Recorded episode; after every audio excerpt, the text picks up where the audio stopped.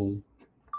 はい、おはようございます。池谷です。いや、今日もやりましょう。喉の調子がね、えー、よろしくなくてですね、もうこの時期乾燥なのかな？いや、風邪って感じでもないんですが、えー、なんか鼻喉の調子が悪いんで、えー、今日はまあね、え日曜なんで動画も撮んないでね、え子供とのんびり遊んで過ごそうかなと思いますということで、え皆さんコツコツ淡々とやっていきましょう。で、え今日の話題何かっていうとね、本皆さん読んでます？今これね、あの、YouTube やってる、あの、で見てる人、後ろを見せたいぐらいめちゃくちゃ今本がね、散らばってるんですね。え僕はね、すぐね、え本買うんですよ。で、月、どうでしょうね。まあでもそう言うても月5、6万、うん、いや、でも漫画入れたらもうちょっと買ってるかな。えー、漫画入れて多分8万とか、えー、まあ10万以内ぐらいで多分ね、最近は本を買ってるような気がします。で、まあ一般的に言うと結構多く読んでる方かな。で、まあでもとはいえね、すべて読んでるかというと、えー、読まずに、えー、そのままなんだろうな、こう、ストックされる本も実は結構ありますし、まあそれはきっと本読み、えー、本読むの好きな人は、まあ、まあ僕と同じような方多いと思うので、同意をいただけるかなと思いますね。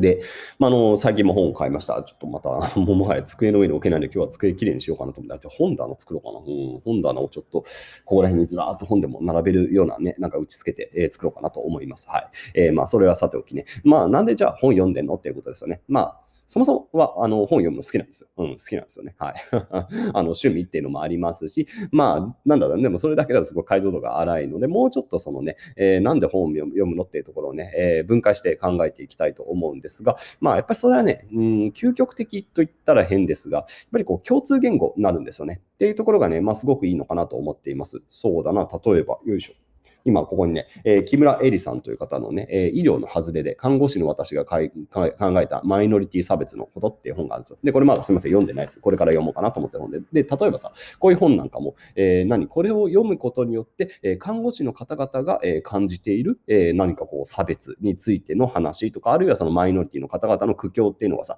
えまあ多分なんか分かりそうな本じゃないですか。で、これをさ、え読むことによって、なんだろうな、こう、じゃあそういう社会から排除されたような人々の支援とか、まあそういうことをしている人たちとの共通言語みたいなものが手に入るんですよね。まあ、例えば、うん、これ 何か何書いてるか分かんないからなかなかうまく言えないですけど、まあ、きっとこう、えー、病院の中でこう彼女が見たね、えー、何かすごくこう、まあ、ある種生産、悲惨なね、えー、状況があると。で、その状況っていうのを僕が知ることによって、えー、その状況を知って何か行動している人と、えー、すっとこう共通言語が、えーまあ、得ることができると。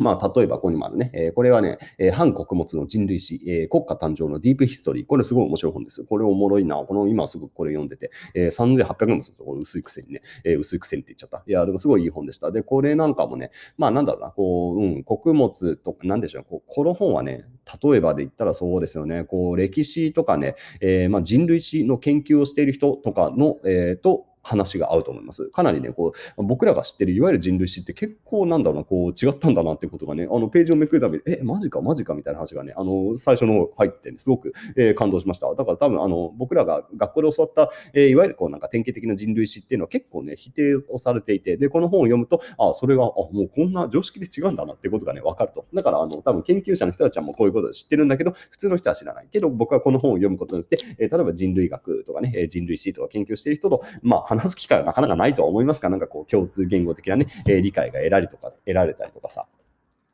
えー、どこ行こうかな。今ね、いっぱいあるんですよ。手元に本がね。えー、これも、なぜ脳はアートがわかるのか。これめちゃくちゃ難しい本でした。ちょっと買って公開系の本ですが、でも面白かった。えー、なかなかこう、美術、なんで、えー、美術っていうのを人間がね、えー、脳みそで理解できるのかということがね、えー、なんか、すごい難しく書いてありました。いや、でもこれなんかもさ、読んでおくことによって、えー、もし、あの、脳科学者の人とさ、えー、話をすることがあったときに、あ、このエリック・カンデルさんの本読みましたよとかって言って、で、これまあ多少覚えてたらさ、えー、そこでちょっと会話ができるとか。ま何かっていうとさ、まあコミュニケーションがだから取れるんですよね。で、なんか全てそうじゃないですか。結局、こう僕らって何のために学んでるのっていうとね、やっぱりコミュニケーションを取るためだと思います。だから語学を学ぶとかさ、めちゃくちゃ分かりやすいですよね。えー、英語を学ぶことによって外国の方とコミュニケーションができる。で、それはさ、みんな魅力的に感じるでしょ。これ実は本とか知識も一緒なんですよ。なんでみんながね、これに気がつかないのかっていうのは結構僕はね、疑問なんですよね。今、僕が言ってることはさ、すごくこう、え、えって話に聞こえるかもしれないけどさ、えっ、ー、と、例えばね、ここにももう一個あるから面白いと、と、よいしょ。えっ、ー、とね、僕が最近、えこれ、これも今日読もう。クワバカって本なんですよ。まだ読んでないですけどね。えー、クワガタにハマった、えー、男たちの本。面白いでしょ？だって一冊できるんですよ。クワクワガタで。すごくないですか？クワガタの採集クワガタ採集をひたすらやってる人たちの、えー、なんか、えー、本があるんですよね。で、ということはさ、結構いるんですよ。クワガタ好きな人って。要するにもう本が一冊できて売るぐらいなんでね。ということはさ、なんだろう、この本を一冊読んでおくことだけでもさ、えー、なんだろうな、こう、クワガタとが好きな人と出会うことってありますよね。僕、あ、いますね。一人クワガタすごい好きな人。はい。おっちゃんいますね。えー、だからこの本を読むことによってさ、そのおっちゃんとさ、えー、すごいクワガタの話で盛り上がれるわけですよ。これすごい価値があると思いませんか？ね、あの、まあ、英語とかだったらさ、後半にさ、いろんな人と、まあ、普通にこう、ベーシックな会話はできるけど、でもやっぱりその時にさ、こう、知識みたいなものがあると、例えば外国語、うん、英語英語圏の人でクワガタが大好きな人とさ、めちゃくちゃ盛り上がるかもしれないとさ、結構面白くないですか？っていう感じでさ、まあ、なんだろう、まあ、筆記もね、結局のところはですね、やっぱコミュニケーションのために勉強してるのかなと思うんですね。まあ、もちろんさ、あの、知識を学ぶとか知らないことを知るっていうのが、まず楽しいっていうのが大前提にはありますけど、じゃあそれは実際的に何に役立つのかっていうと、やっぱりコミュニケーションなんだと僕は思っています。で、まあ、そんなコミュニケーション別にしたくねえよって思う方も多いと思いますけど、でもやっぱりね、端々でね、知識ってすごく役立つと思うんですよね。今これもうすごい雑多でしょ。これ今僕食品科学を勉強してるの。わかりやすい食品科学。これ買ったらめちゃくちゃ書き込みがいっぱいあった。このセルロースとか何、アミノ酸の構造とかさ。まあでもざっと読んどくだけでも、僕も一応料理もするしさ、まあ子供と一緒に料理をするときにさ、えー、これは、えー、何、えー、この、えー、何、反応っていうのは、えー、キュアリング貯蔵だねとかさ。わかんないけどね。えー、これは、あエポキシ樹脂がこういうふうに合成反応してんだよとかさ。わかんないけど。なんかそういう話とかさ、子供とできて、で、それをもとになんか新しい何かがさ、発展していくってことありえそうじゃないですか。で、なので、なんかこう、幅広く知識を仕入れておくっていうのは、すごく僕はね、あの、意味があることだなと思っていて、まあ言うても僕もそんなにすごい雑多に読んでるわけではないですが、えー、まあでも自分が関心があるものに関してはもう非常に広く読んでる、まあ部類のいわゆる本読みだと思っています。